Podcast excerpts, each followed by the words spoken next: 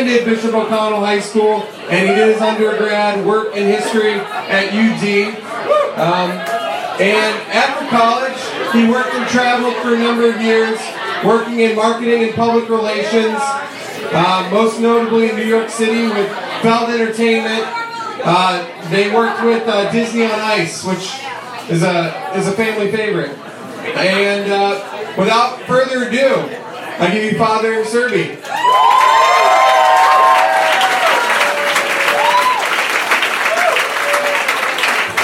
Y'all doing this evening? Good to see you. All right, well, thanks to Sullivan's for having us. Patty, thanks so much for hosting us. Nick in the bar and Dermot in the back. Thank you. Treat your waiters and your bartenders really great tonight. They do a lot of good work, so thank you. This is great. I um, this is my first time speaking on Theology on Tap here at O'Sullivan's. Normally, I'm just here having a drink, so it's nice to, to be on this side. And last time we were up here, I was up here with a, a band and we were singing. So hopefully, we'll be able to do that at some point soon. And I am going to do something with this sound system. Where are we going? In the key of D. Okay. So, what are we going to talk about today? Why are we here? Marriage is what brings us together today. I gave a phone call to a friend of mine who lives in New York City, and I was calling. I was just calling around to different friends, and every time I give a big talk or something like that, I like to call friends and just say, "Hey, do me a favor and say a prayer for me." So I called a friend of mine who's Jewish, and I called him and his wife, and I said, "Would you do me a favor and pray for me?" He answered the phone, and I, his name is Saul, and I said, "Saul, how you doing?"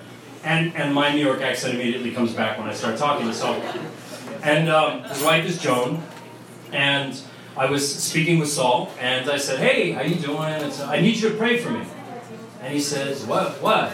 Why do you need me to pray? You okay? Is everything all right? You got your health? As long as you got your health, that's all you need, right?" And and I said, "My health is fine. I'm giving a big talk tonight, and I was wondering if you would just do me a favor and say a prayer." And he said, "Yeah, sure. What are you talking about?" What's he talking about? I hear Joan in the kitchen. He's giving a talk. Hold on. What are you talking about? I'm talking about marriage. He's talking about marriage. Marriage! He's gonna get himself killed! That's what she said. And he said, she said you're gonna die. I'm gonna die. What are you talking about? I'm going, he, and he, he said, what do you mean? And she starts screaming, Every, everybody's going crazy. They don't know what's going on. And he said, calm down, calm down. And they start getting into an argument. And I'm like, I said, uh, I'll call you, so I'll call you later. And he was like, all right, all right, hold on a minute. And then the phone got hangs up. And I thought that was really fascinating. It was great. The whole, like the whole point of my talk now was given to me by Saul and Joe. So, because there's this awesome, amazing thing of marriage that apparently most of us here want. Because I think most of the reason why we come to things like theology on tap and, and things like that is just you hope to meet somebody. Right? Yeah, I mean, you're like hearing the theology and stuff, but you can listen to this online, which I'll be recording and putting on my website later tonight.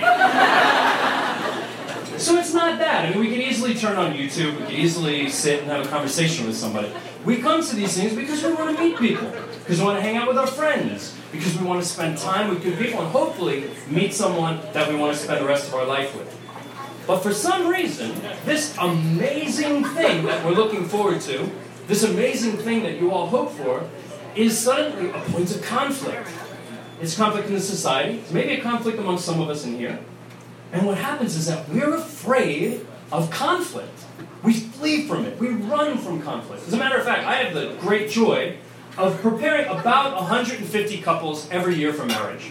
Because we live in the young adult capital of the world. Literally, no other place in the United States of America has more people in their 20s than Clarendon, Ballston, Courthouse, and Rosslyn. It's it, yeah? All right. Yeah. This is the party capital of the world, right? It's basically a college campus, but everyone's making about 75000 a year. Hey, wait a minute. Where, where the hell are they working? And so people are getting married, and then I, I get the beautiful opportunity to be able to sit with all these couples and to be able to give talks like this and about the awesomeness of marriage.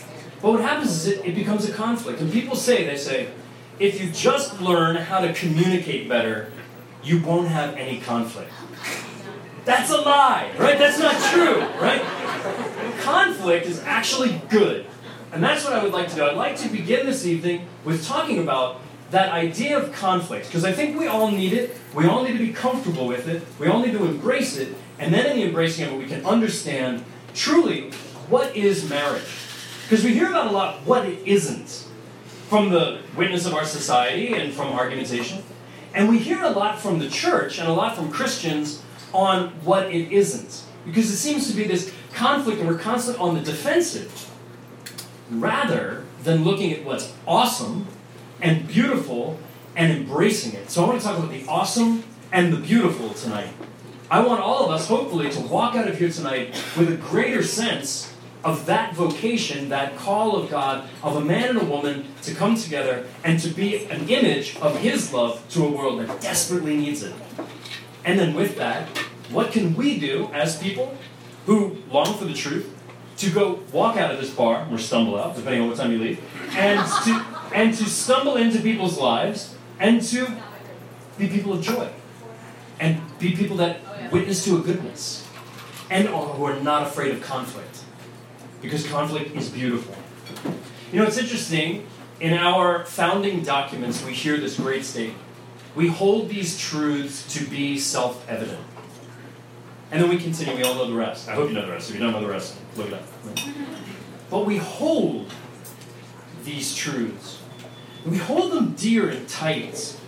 So we get passionate about things in our country. I've traveled all around the world, and I tell you that every time I travel somewhere, people always laugh at Americans because we never have a subtle reaction. It's always going to be, you're wrong, you're, you're an idiot, what's going on? There's argumentation all the time. It's what something that makes our country great. That we hold truth, that we're passionate about things, and that it's good to be passionate about things. And so what happens is we can be afraid of that passion. But this thing, marriage, is passion worthy. It's worth the it's worth the arguments. It's worth the passion. It's worth all of that to engage it, to embrace it, because it's in embracing it that we actually come to understand what is good. That's what I mean by conflict being good. See, when we enter into a conflict, you could basically define the word conflict could be defined kind of as you could say a discomforting difference. Think of that. That we meet something that's different, it's disquieting, it's discomforting within us. And it, those of you that go to the conflict management school down the block would be an interesting. We'll have a drink after this because it, I, want, I want to learn more from you. But when we engage in a conflict, we meet a difference. It's someone that we're interdependent with. That we, we're always it always has to be an interdependent, whether it's on the macro in our country, or on the micro in a family, or in a friendship, or with our roommates, or something like that. And in that interdependence, there's some sort of opposition that we face. We come across some sort of opposition, and that opposition needs to be expressed. If it's not expressed, then it's internalized. That's not good. And so it's expressed, and of course, there's always negative emotions that go along with that. We're seeing that in our country today. All of these things, we're all interdependent on each other. That there is an opposition.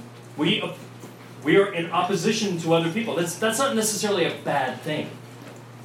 I mean, that go to the Congress. That's the whole point of a two-party system. That's the whole point of congressional argumentation and debate is so that opposition can be worked out. That it's expressed, and sometimes expressed rather negatively. And I'm hoping that after tonight, we'll walk out of here as positive expressors of this conflict so that we can really lure people in to friendship, real friendship. And that we can learn how to express our emotions in a non-negative way, or I should say, in a beautiful way. Sometimes there's gonna they're gonna be negative. They're gonna be you know anger and things, but they can be expressed in a particular way. And so when we enter into this idea of conflict, it can be hard to grasp because we try to avoid it too much. Because there's a fear. We get afraid. A fear of misunderstanding, a fear that we'll be hated. We've been called that. I've been called that. I tell you, I walk around this neighborhood it usually happens not on Mondays. So you walk around probably on a Saturday night or a Friday night, walk around this neighborhood, and it's usually people who are driving by because they normally don't stand in your face and say it. I hope they will someday. But but they, they normally don't. They drive by and they scream things like "you hater," I'm dressed like this, or they'll scream things I can't repeat in common in the in the common tongue. Um, they and they say things. Why? Because people people are afraid. When we're afraid, we protect ourselves. When we're afraid of actually engaging, whether it's in an intellectual conversation or in the expression of our emotions or the expression of the truth or whatever it might be, it's easier to, it's easier to put our arms up and, and fight it out than it is to truly express it. But it's necessary for us to be able to face these things.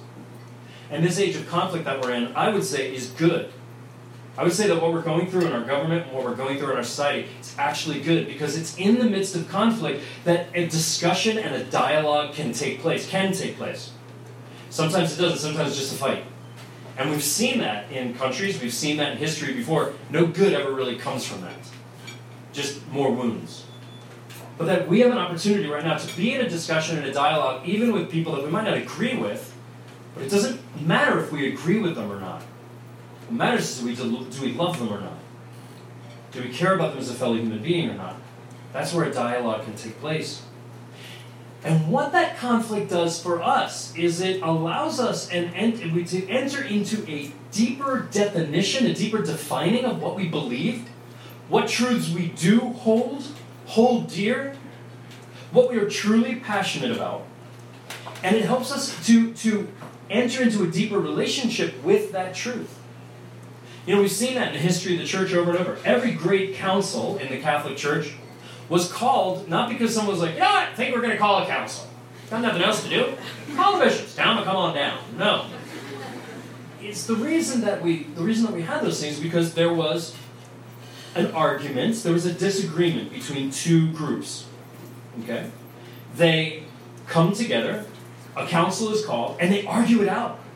In the Council of Nicaea, where they were debating on the humanity of Jesus and the divinity of Jesus and all these things, there were fistfights amongst the council fathers.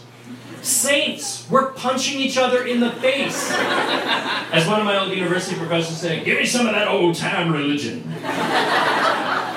but it was it was good. There was something good. There was, they, but what happened is that in every one of those, out of the Council of Nicaea, we got the Nicene Creed, which we say every Sunday, is that defines these things. Is that in every council, it was called because of a conflict, and then definition took place. Great saints come out of conflict. St. Josemaria Escrivá said, These crises that we live in today are crises of saints. It calls us to something deeper. Actually, we actually have the opportunity to grow in holiness and to actually be challenged in our belief by these times. So they're gonna, it's going to take away the irrelevant and unnecessary. It's going to clear it all out. It's going to purify us to a point where we actually become saints through it. So we shouldn't grumble about it. We should actually embrace it because it's a time of purification, which is good, which is true, which is beautiful. And it will allow us to find common ground with people. You think about it the church during this whole period of time with marriage, we have the International Day, you know, it's the like kind of World Youth Day of Families taking place in Philadelphia. Pope Francis is coming to the United States in September. He'll be here in Washington, which is going to be awesome and he's going to be at the Capitol. The only prelate ever, the only religious leader in the history of the United States, which is not that old, so it's really not that impressive, but is the but is the only religious leader ever to a joint to uh, to speak to a joint session of Congress. I think that's pretty cool. And the Holy Father is going to come out on the same platform that they have the inauguration on. And he's going to come out at the Capitol. He's going to stand there and he's going to speak not only to he's going to do it urbi et orbi, right, to the city and to the world to Washington. Not, it's not really. It's not really. It's not, like one takes place in Rome. But he's going to do it. He's going to stand there in the capital of the free world, and he is going to speak about what he told Congress. And I bet you he's going to talk a lot about marriage. Because he's going to, and then he'll talk about the environment and all those other things. But he's going to, I think he's going to speak very much on that. Why? Because that's why he's here. For this world meeting of families. To talk about family life and married life. And then they're going to, he's going to go back to Rome, and there's all this. So you see all this, like, all this difficulty and strife and turmoil and argumentation and negativity and all the things that are going on right now, real good can come from this. And we can really meet people too and have a real engagement. I called a couple of friends of mine this week as I was getting ready for the talk, couple of friends of mine who were gay, and I called and I said, hey, I'm, I'm giving this talk. And they know we don't, we don't agree. We, I mean, some of them, well, some of them are, you know, for gay marriage, some of them are against gay marriage, all these different things. Whatever, doesn't matter. And we had a great conversation. It's because that's what we can do. We can enter into a deeper dialogue as human beings with people because we've finally come up against something that we really disagree with. But in order to have a dialogue, we have to be able to present our paradigm. I don't know if you know what a paradigm is. Most of us do in business modeling and things like that. A paradigm is a way in which we see reality. It's a framework, a structure within which reality fits. Okay? It's a optic, if you will. It's a lens through which we can see things. And as Christians, we have a particular paradigm. We see the world in a very particular way. And if you don't share that paradigm, then you're going to see the world in a completely different way. And paradigms change and sh- change and shift. For instance, in the world of science, paradigms change all the time. You know, you had the Newtonian paradigm. So, you, so we saw science very much as Newton did. Before that, we had an Aristotelian paradigm. And then all of a sudden, Einstein comes along with his theory of relativity and things, and he changes the world of science, flips it upside down. All of a sudden, paradigms shift. Well, the greatest, I will argue, the greatest paradigm shift of all time took place 2,000 years ago, a little over, right? When God became a man. Now, we as Christians believe this. It's insanity and craziness to non Christians and to, and to non believers. I understand that, I appreciate that, because guess what? If you don't believe it, it is crazy that God became one of us. That God had to deal with the things we deal with. He sat at a table with people and ate, and he wondered, you know, it's like, where's why, where's the salt? put the salt out, right? He probably didn't do that. He probably would. Where's this? I did Jesus screaming about the salt. I'll turn you into a pillar to know. Don't you think Jesus maybe was tempted to do that sometimes? Like he did, his like his glass was empty, and he's like. you did it once with the wine. Why not again?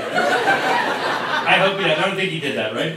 He probably had those embarrassing moments where it's like, "Where's my toilet paper?" yeah, there you go. Right? Create. We'll make more, right? So, but Jesus, I mean, he had to deal with all those things, or he got sick and he didn't feel well, and he was going to be tired, and all this stuff that stuff we had to deal with. That God became one of us is huge. But even huger than that is the revelation that God created us. That we actually have a purpose. That we have a reason for being here. That we're not here by accident. And that's something that we are conflict with sometimes with worldly thought. But I choose to believe that I have a purpose in life. I think that's a beautiful thing. If we don't have a purpose, then well, what's the purpose? Why am I here? How can we possibly be happy if we don't have a purpose? So that understanding that God made me and that God became one of me so that I could get to know him and have an intimacy with him is earth shaking, paradigm changing, reality shifting. And because of that, that's the way I base, and that's the way we as, as Christians base our entire worldview, our entire paradigm. And if we understand that on a very deep level, that's when we can understand the beauty and the awesomeness of the Christian image of marriage. Because when we see the reality, the reality that's rooted and deep within nature itself, made by God, then we can celebrate it. And so that's what I want to talk for a moment about as I take a sip of water.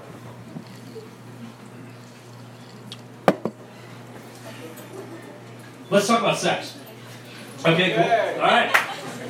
Yeah, I'm not going to sing the song because that would be unfair.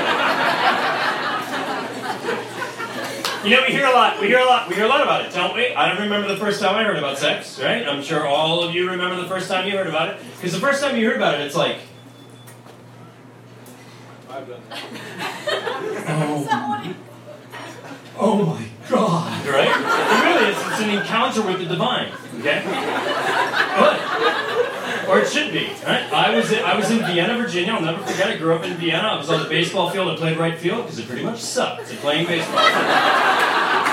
when you're 11 years old and you can't do anything, you can't throw very well. See, I was a great hitter because I was the big kid on the team. So I walked out like Babe Ruth. I'm like, come on. I think I was this size at 11 years. I walked out, you cranked that puppy out the field. But man, when it came to catching the ball, forget it. I'm like, ah! It's too small, I can't see it. So, so I'm out, I'm out in right field, and the center fielder, his name's Tommy. Tommy had an older brother. Tommy's older brother wanted to tell him about the things he learned about in school from another sort of Tommy, right? Another another friend. Anyway, so Tommy's like, "Hey, James." I'm like, "Yeah."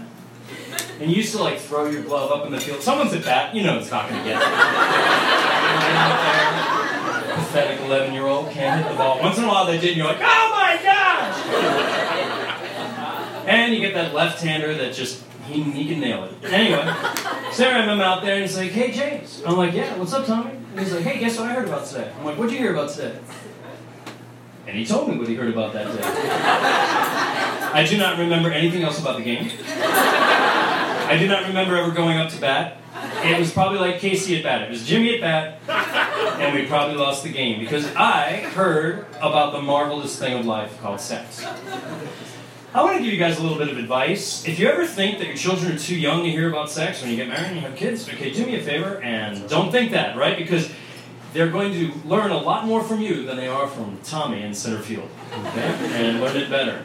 But I remember hearing about it. I remember hearing about that, and it changed this idea in my head of the beautiful thing that it could be. Tommy made it sound ugly. And so what happens, I'm sure a lot of us experience that, where when we first heard about this sexual thing, this beautiful, awesome, powerful, potent gift that we've received, that all of us have received, it became a dirty thing. And we start we hid that. We didn't talk about that. We only talked about it when we were being bad, when we were being naughty. And that that's a sad thing. So I want to talk about the beautiful thing. And we'll talk about how it's beautiful, and then we'll understand it. As I said before, God made us. What does that mean? We hear about that. God made us in his image and likeness. Okay, that's really great.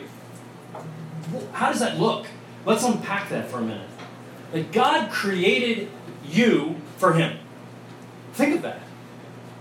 Just think for a moment how, uh, and some, some of you don't, some of you might have kids, and so you don't have to, you don't have to imagine this. When you have a child, and you've helped create that child, that child is your child. You, that child, you look in that child's eyes and you see yourself. You see them in your, in their eyes, and you see them in the way they act. And sometimes they do things, and you're like, that's scary because I do that. They really learn from me. Right? Think of that par excellence from God. That when God sees us, He sees Himself.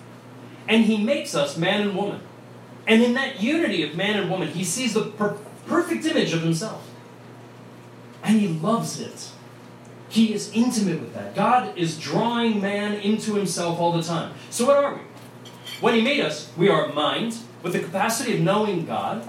We have a will, a will so that we can choose God, and a capacity. In that will, we have the capacity to love. I mean, all of us hunger for love. Our deepest desire within our will is to be loved and to love in that order.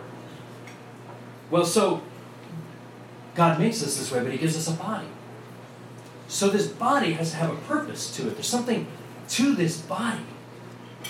The body allows me to express what I know in my mind and what I do in my will. The body is an expression of these things. So we're body and we're soul. It's beautiful. We're incarnate spirits. We're not angels floating around with no body. That we, hey, I got no body. Right? It's an angel song. Okay. It's that, that we're body and soul. And that body and soul is a unique reflection of God. You uniquely reflect God in that body and soul. And so, in that body and soul, we're able to encounter reality. If I didn't have a body, I couldn't lift something up. I couldn't take a sip of it. I couldn't be nourished. I couldn't have a desire for it. I couldn't say, "Hey, it's nice to meet you, Charlie. Good to see you again." I know. So, it's, it, it, we couldn't do that. It wouldn't be possible. Our body allows us to encounter and to express. The body is good, and we use them to express ourselves. Right now, I'm speaking to you. My hands are flying everywhere. I can't. If you tie my hands, I can't. I can't talk. Right, so, so we use them to express our will. We use them to engage the mind. We use them to express our love, even a creating love. And so our bodies reveal quite a bit about ourselves, our facial expressions, for instance. Like it's great when I give talks and you can look out and see people's facial expressions. See that one person in the crowd is like, and you're like, you're scanning, you're like, hey, that's great, psycho. And then there's always one, there's always one. Take a bodyguard. Okay, so. But how we move, express ourselves. Those of you that I hope you dance, right? We need to learn how to dance. We American, right? There we go. See, Americans, we don't dance. This is us dancing. I can't do it. I'm not allowed to do it. It would be inappropriate. well, then, uh, this thing, or it's like, or it's this, or you get the white guy dance. The white guy dance. It's so funny watching. So, our bodies express something of ourselves. Our bodies express actually everything about ourselves. So we could call them, if you want, John Paul II called them a sacrament. Sacrament with a little s. Why? Because sacraments are an external sign of a spiritual reality. So there's something real happening spiritually, and the sacrament is the external expression of it. So our bodies are an expression of our soul. They're physical signs that communicate that spiritual reality. So, in a broad sense, if you will, we can call the body a sacrament. And so we can understand physical creation, for instance. We can understand God because we see physical creation. For instance, when I look at a sunrise, when I look at a child who's a newborn that comes out of mass, it's so beautiful to see those newborns. When you see a when you see the ocean, if you went the, sum, uh, the summer to the ocean, you look out, that expresses the grandeur of God. All of creation does. And at the pinnacle of that is you and I. Man and woman created in the image of God is the pinnacle of God's creation. The invisible is made visible through the human body, through the human person. God is revealed. It's the physical that makes up that that makes visible the invisible of both ourselves and God. And so because we're made in God's image, our bodies don't only express our mind and will, but they express God's. So our body is literally an expression of God. So because we're made in his image and our bodies make visible the invisible God and, and, and, and all of reality, and that God is, is, is there, he's present, this is how we can understand the paradigm of sex we can understand the paradigm of marriage. Because if man and woman are made in the image and likeness of God, and if physical creation reveals something of the spiritual nature of ourselves and the God in whose image we're made, then we can use our the way we use our bodies is profoundly important. Because if I if my body is an expression, if my sexuality is an expression not only of my love but of God's love, then shouldn't it be an expression of a godly kind of love? And what is God's love? God's love is fruitful. It's always creative. It's always pouring itself out. God's love is total. It's absolute. God's love is permanent. And God's love is committed. Totally committed. God never pulls back from that commitment. Ever. And so, if that's the way God loves, then that's the way we, He wants us to love, to be a sign of that love to the world. See, that's what we've forgotten. We've forgotten the beauty of that. And because of that, so few people believe in God. Because they don't see Him sign, as a sign through us, through our bodies. And so that's the Christian paradigm. That sex must be within the framework of that total commitment, of that absolute openness to the fruitfulness of creative, the creative act. That it must be permanent and totally committed. And so that's why anything, any any type of sexual activity, any type that doesn't use the totality of the meaning of sex is isn't isn't it's self-wounding. I don't want to say it's a sin. Actually, I don't like using the word sin that much. Why? Because people don't understand what it means. Let's think of sin as this way sin is self wounding. If God wants me to be whole and integral and happy and in harmony with Him, if he wants me to know him, to love him, and to serve him, and be happy with him forever in heaven, then anything I do that's contrary to that wounds me. And so that's what we can call, that's what we can call any use of this awesome gift of sexuality that's not total and permanent and fruitful and life giving. And so that's why we believe what we believe and we see what we see and what we know what we know. It's beautiful to be able to think that using our sexual power outside actually cheapens it, it deadens it, it, it makes it passe and boring. So think of let's think of a, a, a sexual act outside of marriage. Masturbation, right? Whoa! Father just said that in the car. Now we're going to talk about masturbation. Right? It's an interesting word, masturbation. I'm going to say it again. I'm just going to keep saying it, right? Because everyone went like this. That's awkward. I don't know what to say about that. It's an interesting word. Do you know what that word means? That word actually means self-abuse. That's what it means. That's the definition of the word, of the, of the Latinate word. And that's it. If you think of it, that's what it is. Why? Because it's not permanent. Barely, on my last very, very quick time. Um, it's not totally committed to anyone. It's not even committed to the self. Actually, the self doesn't like itself afterwards. The it's not open to life. Certainly, you know, life is going to be generated from that. And it's not it's not loving. And so it doesn't fit into any of the categories, if you will, of why the body's made. And so what does it do? Does it image God's kind of love? No. Does it image our love? No. Well, we can apply that to any act that uses that gift of our body that's contrary to that. And so that's our optic. That's the lens through which we see reality. And if we embrace the totality of it, it gives amazing freedom. It gives amazing beauty. It gives it's a, it's gifted. You see freedom within marriage. You see it bonding a man and woman together. You see children running around the house screaming and having a great time together. You do all those things. But if we separate it, it takes us. It, it hurts our hearts. It's interesting, you know, when we hear about safe sex. Hear about this a lot. That word. There's no condom that protects the heart. You know, it can protect the body from totally self-giving itself or from, from being sort of an image of God, but there's nothing that protects the heart. And we know that. We can see that in people. And that's that's countercultural to say. I know I know I actually I was gonna put chicken wire around the stage tonight just in case some bottle went hurling at me. So Charlie here is, used to play baseball. Apparently he's better than me. No. Um, but but the that's countercultural to say that.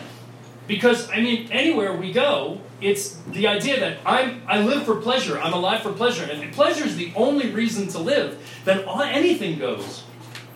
But how many people do we know, and even perhaps ourselves, who perhaps graduated college with broken hearts and tired bodies, sad and disenchanted at the possibility of love, hoping beyond hope that there was something more available who came into a, a neighborhood or a bar hoping to run into something that was more.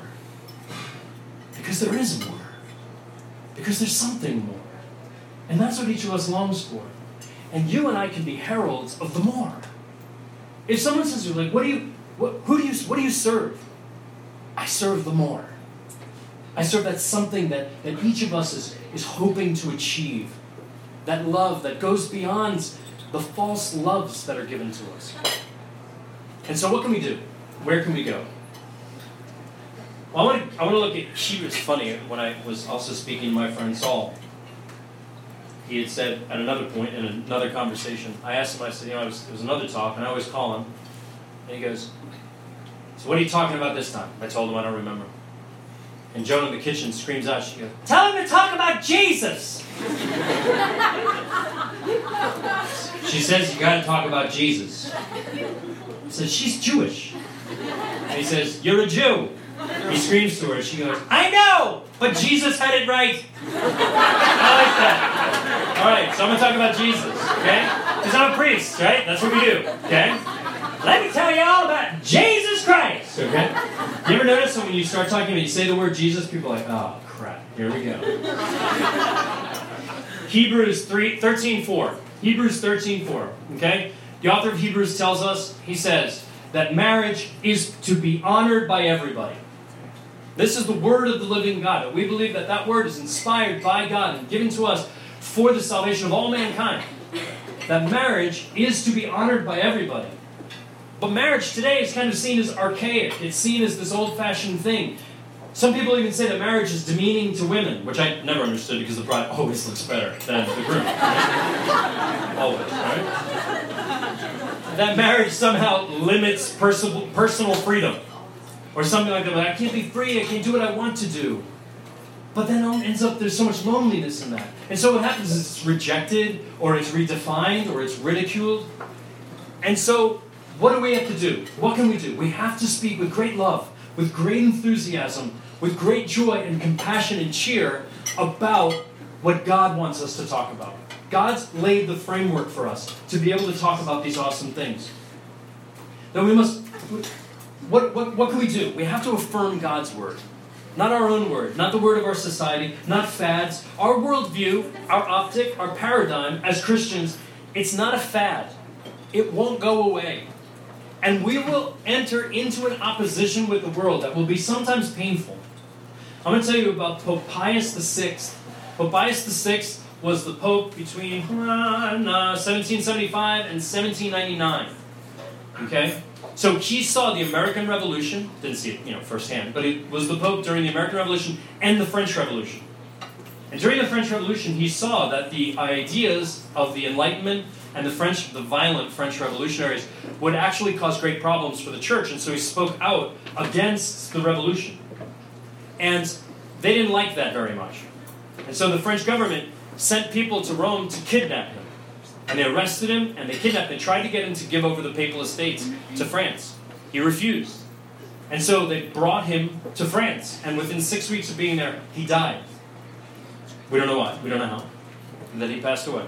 Well, his predecessor, was immediately elected afterwards, Pope Pius VII, he took his name as kind of this way of saying, like, well done, the sixth. And so he took, he took his name. Well, at this time, now, Napoleon is the emperor of France and the emperor of most of Europe. And Napoleon does not like what the Pope is saying about what Napoleon is doing. And so Napoleon goes to Rome and he arrests the Pope and he takes him. And Napoleon said, I will crush your church. This is nice little Napoleon, right? This, is, this guy was like not a nice guy, okay?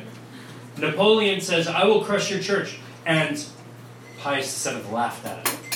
And he said, What priests and what many priests and bishops haven't been able to do for 1700 years you will not i mean for, yeah, for, well, you will not be able to do right i mean it was, it was kind of a funny joke but it's true is that we will endure we can endure anything look at the early church look at all the heresies we've been through in this place right here it was illegal to pra- practice catholicism for many many years after the revolution you could not hold property as a Catholic in the Commonwealth of Virginia, except it's only in the last like hundred years that Catholic churches had to have non-Catholics give them land to be able to have a church, like St. Mary's in Old Town. George Washington gave them that land. And so we look at that and we say, there's going to be times where we're going to be persecuted. Good. Because it purifies us, as it's always purified the church. And it'll be difficult for us to practice it. And sometimes in our jobs and our places of work and things like that, people won't want to listen to our paradigm. They won't want to listen to the way we look at things. And we must love them. Love them gratuitously for it. Thank you. In the same way that the martyrs of early Rome were brought to their death, and I'm hoping it never gets that way for us, but they were brought, and they were thanking their captors because they loved them. Why? Because they were convicted of the word of Jesus Christ. They were passionate about it, passionate themselves first, and then in that passion, they brought that passion to other people. They brought it in, a, in an amazing way. Heaven and earth will pass away, but my word will never pass away, God says to us. King David says, Your word, O Lord, is eternal. It stands firm in the heavens. Because we don't break God's law, God's law breaks us. It breaks away all of the horrible things that keep us from Him. It breaks us down so that we can live. Just like training for an athletic event. Some of us are in training right now for the Army 10 miler and the Marine Corps Marathon. I'm sure you're out there to see a lot of people trudging around out there. You go run. I was running this afternoon, like, you know, before about an hour and a half ago. And I was I was out running, and all these people are passing me by. And there were some people, some people, I don't know, was like, stop running, please. You're to die. Right? There's some people like, and it's like, no, two miles, I've done it. And you're like, whoa, Jerry, you're to be doing 26.2, it's to kill you. But, it, but we're willing to put ourselves through that for an athletic event. What are we willing to put ourselves through for, for, for God? Believe what Jesus taught about marriage. That's what we can do. The first thing. Mark 10, 6 through 9. Jesus tells us very particularly through that Gospel of Mark. But from the beginning of creation, God made them male and female. For this reason, a man shall leave his father and mother and be joined to his wife, and the two shall become one flesh. So they no longer are two, but one flesh. Isn't that what we long for? Don't we want unity? And we're all here for that reason. We want that unity. Therefore, what God has joined together, let no one separate. That's important for us to understand that gender is God's idea. That God, that's not a social construct. That God from the beginning makes us that way because male and female together image the God who creates them. Because we know that, you know, just man alone doesn't image God. That's clear, especially ladies, right? And women alone certainly don't image God, right? Alone. We need each other. And together, in that image, creation is seen. Creation is experienced. Creation is held. It's men and women together become this microcosmic sacrament of the image of God. In that small unity of a man and woman, we see all of God. We see God's love for His church. We see God's love for man. We see the passion, death, and resurrection of Jesus. Anybody who's been married more than 15 minutes knows that. You know, it's just like this. You're going to have the cross. It's going to be the cross, right? And you, and you take the cross, but you but you take the cross out of what? Out of love. Out of love. I embrace the cross out of love. I squeeze the cross into oblivion. Out of love. I never let go of you. Marriage is God's idea. God defines it. And that's why sex was created for the purpose of marriage. He created the bodies to fit together for that purpose so that they, in that intimate unity, could show Him. That's the highest form of marriage. Jesus calls the church His bride. Why? Because He, he wants us to have an image that we can understand. The total radical self giving of a man, the total radical self receptivity and self giving of a woman in that pouring out of each other shows us God's kind of love. That's why when a mom and dad break up, if the kids they stop thinking that love can even be possible so often. That's a wound that has to be healed. Those of us that have experienced it know that that wound needs to be healed, and we've tried our whole life to heal it, and we keep trying. It's awesome. So there's the amazing ability for us to be able to celebrate healthy marriage. I want all of you. I want to challenge all of you here, because all of us here we're looking for that. We're hoping for that. Some of you are married as well learn about marriage. Like, begin now. It's funny, people sometimes they go out, they try to find a spouse, and then they find a spouse, they find somebody, and it's like, and now I have you. And now we got to figure out what to do. what do we do? Well, we know that part, but like, what else? What else do we do? And and and we, we might be like, oh, you're so wonderful. And then you have your first fight, and it's like, Father, what do we do? Right? We're trying to figure it out. This is learn about it now. Instead of looking for an adventure to go on, prepare for the adventure. And when the adventure comes, you will be ready. I always think of that great scene in the in the Lord of the Rings when Frodo has to go on this journey. And he's same with Bilbo and the Hobbit. They have to like they're like going around the house going, crap, I gotta put all this stuff in my bag and I don't know what to do, and they leave and they don't have anything. they did nothing, and it's like, and then they get, and it's like, oh well, and then they get to the elves, and the elves are like, oh, Here's, here's the magic shirt and the shiny sword and all the crap you need. You know, it's just like you idiot. You know, it's just, and isn't that the way it is? Like we're getting we're getting ready for our vocation, and it's like it's like get up, and then we get into the vocation. It's like now what? I got a phone call from a friend of mine the other day. He's got a three year old son, and he said, "I don't know anything about being a father." And I said, "Why?" And he goes, "He's misbehaving. What do I do?" I'm like, "You haven't thought about this?" And he's no! I'm like, ah! You know, start thinking about these things now. Prepare your heart. How, do I, how am I going to be a parent? How am I going to love my spouse? What does it mean to have a powerful, strong, intimate, amazing marriage? What does it mean to give my heart? Because when we do that, it shows us what's real. It shows the world what's real. It's not some Pollyanna image of marriage. It's not the wedding day that's beautiful and your princess die and then you're a pauper the next day. It happens, right? Everyone's like, oh, it's so beautiful and then you're in rags the next day. And so we don't need a sermon. We don't need to hear a sermon on marriage from each person. We need to see a sermon. We need to see marriage lived out in a beautiful way, and the world will see that and be convinced more and more and more. Face the attackers with joy and winsomeness. That's the biggest thing I, that I can say, the biggest thought, the biggest advice I can give about this awesomeness of marriage is that we have to face the people who disagree with us with winsomeness. It's a beautiful word. With a great joy. Because we can't say it's a battle, it's a war. Gather the forces, call the horses to war. Right? That was the Marx Brothers, if you know that, right? is that we're not we're not to What? Because if we talk about things as a battle, we're saying, I'm fighting you. That's saying, I don't love you. So let's not see it as a battle. Because what because we don't use weapons. The weapons of the world hurt. The weapons of the world separate. We use the word of God. We must overcome evil with an abundance of good. We must bless those who curse us because they're not our enemy. They're our mission field. That's important. They're not our enemy. They're our mission field. Jesus wants them as much as he wants us. So when we're on Facebook or we're on Twitter, and especially Facebook, where people get in these arguments, have you ever seen someone win an argument on Facebook?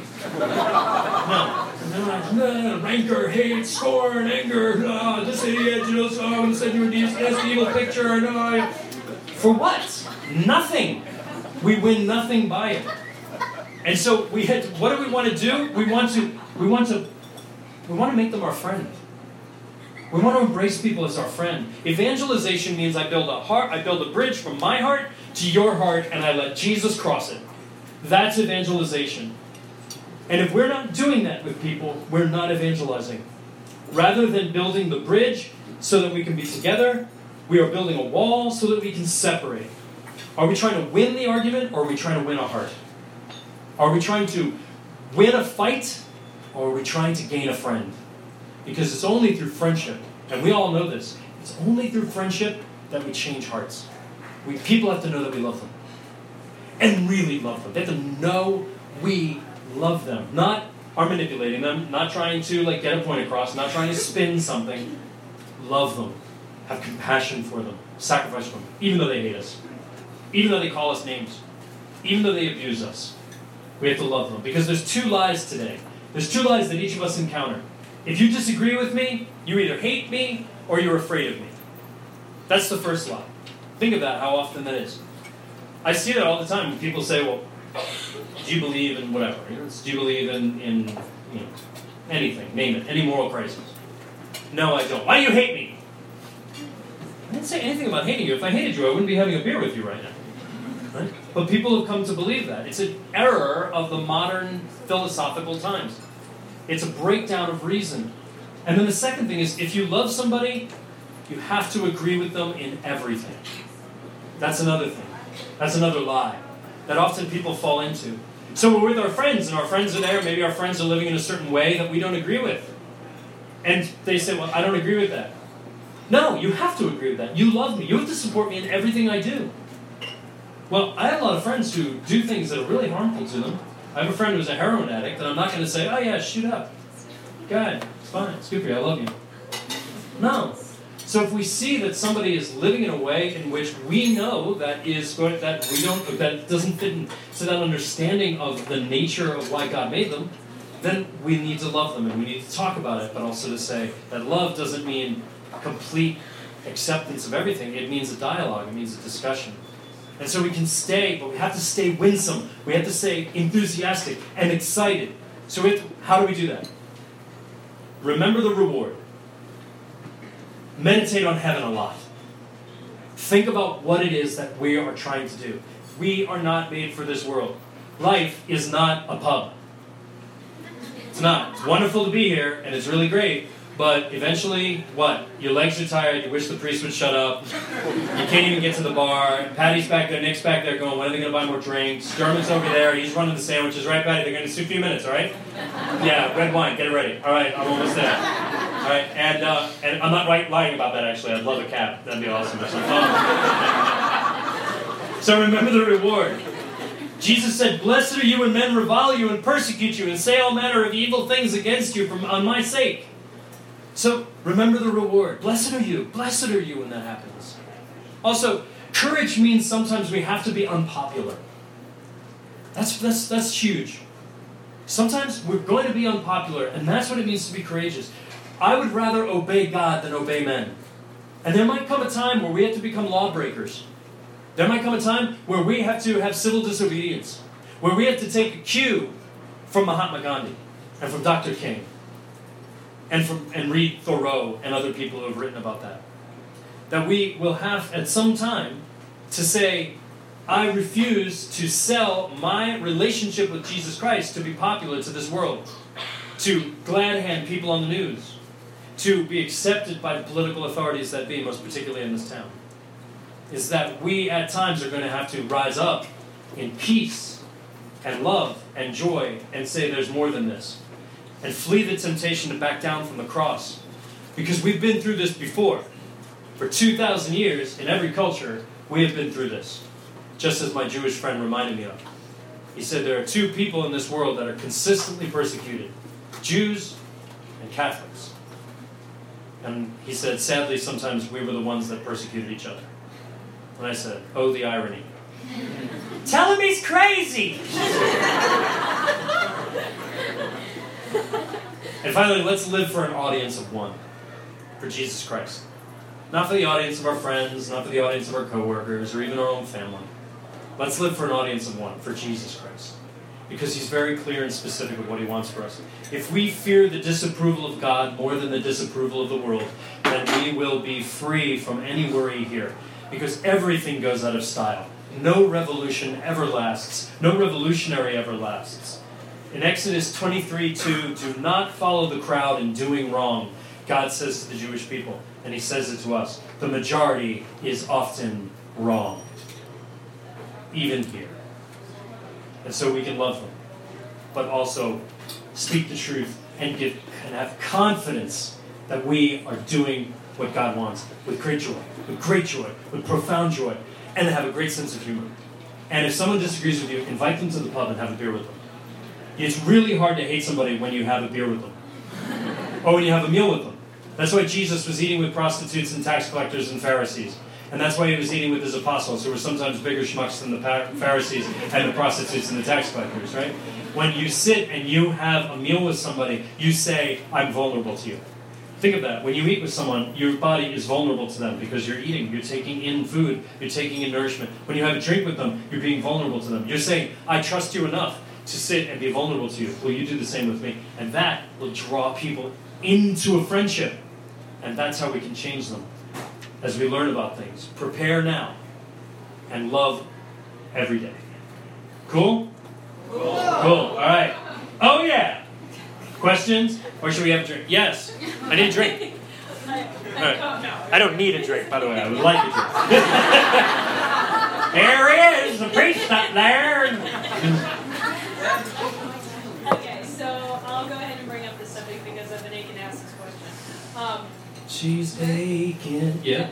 Very recently, as of yesterday, actually, um, one of my best friends, uh, who happens to be homosexual, just told me he's engaged, mm-hmm. and you know, love him to death. And he, I know, is he's a Catholic, and he's been struggling with this whole, you know, gay marriage thing for a long time. Mm-hmm. So he is having a civil ceremony. He wants me to be a part of it. I have my question is, as a Catholic, would it be, you know, following what, what you were talking about about being accepting and, and uh, open to God there. I, I already sound biased, I know, but um, being accepted. I understand what you're saying. I think everybody understands. Yes. Yeah. So that's good. So what do you think? Yeah, well, I mean, I, I wish to show my support because I do love him, and even though I, I don't agree with his choice. Right, like I was saying before, you can yes. you can agree and support, but it doesn't mean that you have to agree and support everything, right? It doesn't mean that you don't love him. Right? Absolutely. So Okay? So I would say that. This is what I would say is I love you. I support you as a person. I support you as my friend. I love you beyond reason. I love you for everything. But in this, you know how I see things, and you know that that's, that's, that's not my understanding of what marriage is. That's not my understanding of, of what God intends. So I know that, like, we're in an impasse here because your conscience says one thing, but my conscience says another, and it's like, I tell you what, out of respect for your conscience, I'm not going to, like, be angry at you or anything, but out of respect, thank Cheers. Sláinte. Out of, but out of respect for my conscience, it, would it be okay if I just, I'll come, you know, we'll, we'll go to dinner. You know, I'll come over to the house. But I, I really, I'm, I don't feel comfortable coming to that. If you say it in that way with great love and affection, then I think there's going to be an understanding, right? We do it to, at some point, as I said, we have to, what God, what God wants, you know, it's like, I've, I've got to be thinking about that first, right? Doesn't mean I'm not supporting you. So if my friend, like I'll give you an example. I have let's take it out of that context. I have a friend who's Catholic, let's say, and that Catholic friend is saying, I'm going to get married outside the church, I'm leaving the church, and I don't care. well, then I would say, okay, well, you know, you're Catholic and you said you believe this, and at the same time you're going to get married over there. So I tell you what, I'm not going to come to the wedding because I'm because I believe that it's I believe that you should be doing that. But I will, I'll come to the reception or I'll come to the you know. Does that make sense? Yeah. It's like respect me, I'll respect you. The only time that doesn't work is if you're a jerk. Right? I really do believe that. I mean, ultimately, it comes down to being like a jerk. Like, if a friend of mine invited me to go to a political party that I didn't agree with, I wouldn't go to the political. Well, I'm a priest. I don't go to these things anyway. But I mean, like, but if I went to a political rally or something like that that I didn't agree with, I'd say, "I'll meet you afterwards." But you know, I don't agree with that. So I'm not. Does that make sense? Yeah, it makes a lot So it doesn't have to be even marriage. It can be anything. Yeah. Uh, Oh, let's instead of always trying to look for someone, you said just prepare yourself for marriage. What, what readings or authors would you recommend? Oh, there's so many things to prepare for marriage. Okay, name three. Ah, the Bible. That's cheating. I'm going to say the Bible and the Catechism, the first two things, right? Because we really have to understand the depth of it. I did, I'd say, I would say, Love and Responsibility by, Pope- by Pope John Paul II. Okay, and I'd also say the Theology of the Body, but why don't we mix those two together? Okay.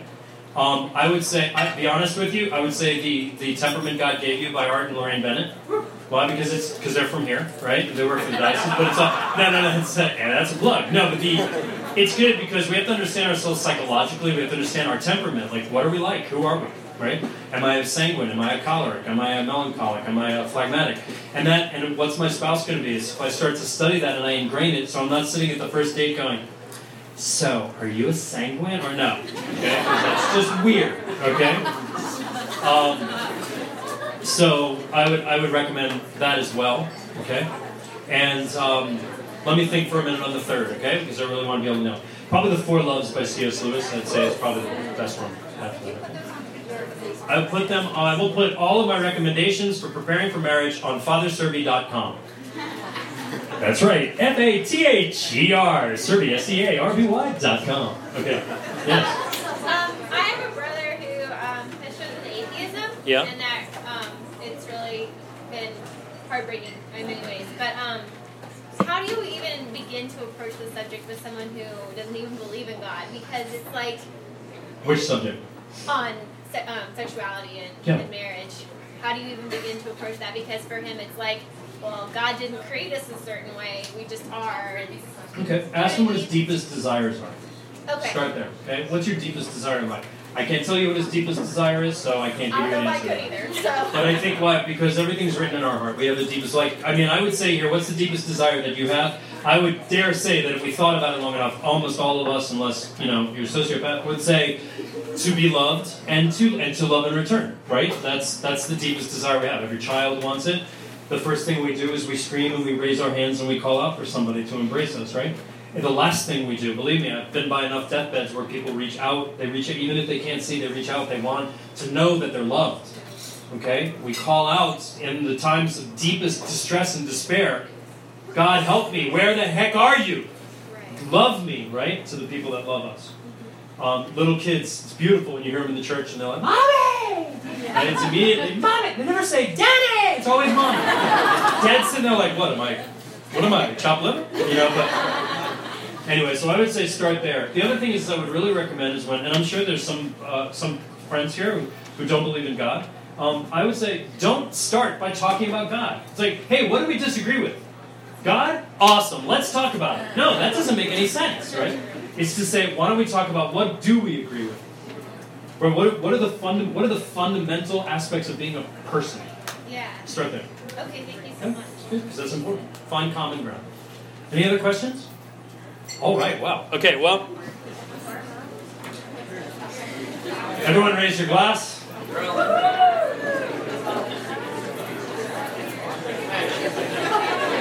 Here's to our country. Here's to our church. Here's to our friends. Here's to the great times that we've had here and to the great people who put this together. And may God bless all of you. And may God bless you. And I say it in the Irish. And I'm an Nahar, Ox and Vic, and Spirit me. Amen. Amen. Sláinte, have a great time.